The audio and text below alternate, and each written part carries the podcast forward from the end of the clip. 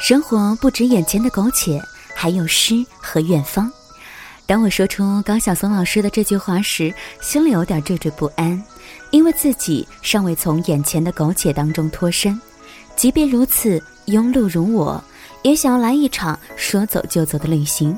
诗和远方，大概是每一个困顿于繁忙现实都市人的英雄梦想吧。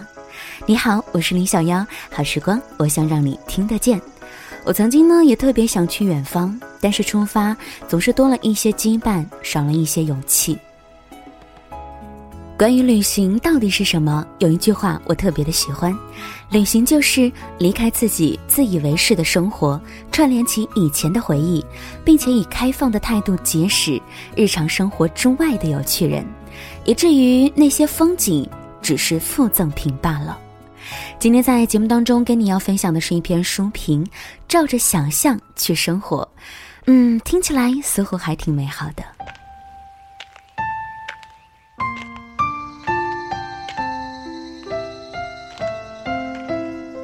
第一次见大卫，他坐在地铁之外的花坛边上，捧着一本保罗·奥斯特的书，大大的背包和吉他放在他的身边。当时脑海中冒出四个字：“文艺青年啊。”他说：“奥斯特是他最喜欢的作家之一。”灰蓝色的眼睛发着光，看大卫的书就知道他是一枚典型的文艺青年。看很多的书，了解很多的作家，福楼拜、易卜生、萨特、海明威、雨果等等，还有钱钟书、杨绛、张爱玲、三毛。听一个老外谈论自己尊敬或者喜爱的国内作家，那种感觉还真的有点奇妙呢。当我们看书的时候，我们都在看些什么呢？生活的另外一种可能吧。对另一种可能的好奇与向往，促使大一时的大卫带着两千块人民币币值的钱去巴黎度过两个月的假期。在那里，他为了一个梦想、一个故事和一个女人疯狂。同样也促使大学毕业时的大卫放弃报酬丰厚的医生生涯，带着女朋友来到遥远而陌生的中国，用一年半的时间去发现地平线。他们第一次吃皮蛋、和王老吉，认识了君君、Allen、Uncle、洪文等等这些有故事或者是有意思的人。当医生、唱歌、演讲、演戏，从上海到大理。丽江、哈尔滨、深圳，他诗意而浪漫地走着，把自己走成了一个故事。看这一本《照着想象去生活》，时常被大卫萌到笑到捧腹。十八岁上大学，他很感慨地说：“六年毕业之后，他就是个老人了。”六年毕业之后啊，我算一算，才二十四岁，好吗？他将成语学以致用，说：“今天天气冷如冰箱。”说真的，这个比喻想想看还挺贴切的。他要上厕所，就请旁边的人帮忙看行李，一边着急的说道：“啊，麻烦你帮我上厕所，我我我想看东西。”正如书中的安徽所说的：“小错误让我们的生活更有乐趣。”大卫在犯错当中成了一只大逗比。另外呢，大卫略显别扭的汉语透着一股稚嫩的灵气。他说。外面天气非常热，大城市像在烤箱里。八月的上海，路上的沥青都流出汗了。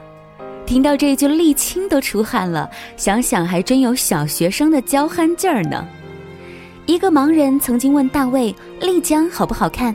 盲人说：“我最喜欢丽江的水的声音。这几天我听过雨水从屋顶上滴下来，滴落在青石板上。”滑到水管里，沉到小溪里。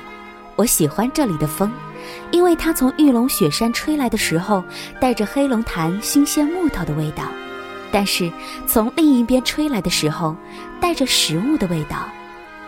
我想，旅行的意义在于用脚去走，用眼睛去看，用耳朵去听，最重要的是用心去感受。大卫最可贵的地方，并不是他走了多远的路，遇到多少人，开过多少演唱会，而是那一颗始终保持热情与好奇的鲜活的心。生命本来就是一场旅行，我们从无名中来，最终要回到无名中去。在无名和无名之间，有爱，有美，他们就是这场旅行的意义吧。正如遇见像大卫这样的旅行者。谢谢你今天的收听，选自书评莫娜的《照着想象去生活》，这也是今天时光听得见要带给你的内容。同时呢，我想你应该也是这样的一位旅行者吧？不管是为了逃避生活的忙碌，还是为了来一场说走就走的旅行，又或者去到你心目中期待的那个地方。如果你也有这样奇特的经历，不如在节目之外来跟小妖交流吧。直接关注我们的微信公众平台“时光听得见”，找到我们，后台留言我就可以看到了。我们下期节目再会，拜拜。你看过了许多美女，你迷失在地图上每一道短暂的光影，你品尝了夜的巴黎。你踏过下雪的北京，你收集书本里每一句你最爱的真理，却说不出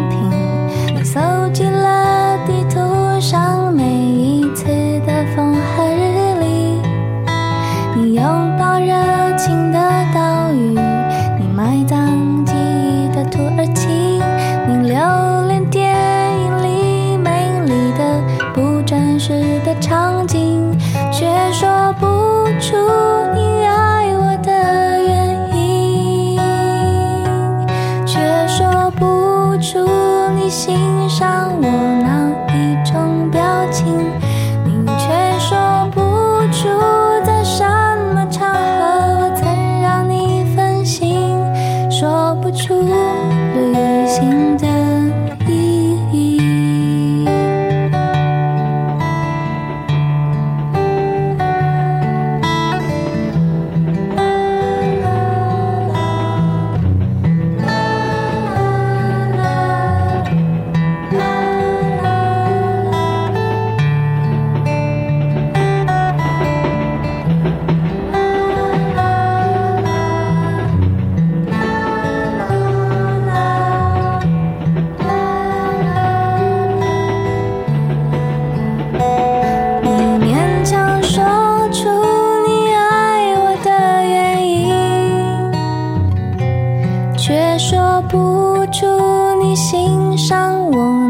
一种表情，你却说不出在什么场合我曾让你动心，说不出旅行的意义，勉强说出你为我寄出的每一封信，都是你离开的。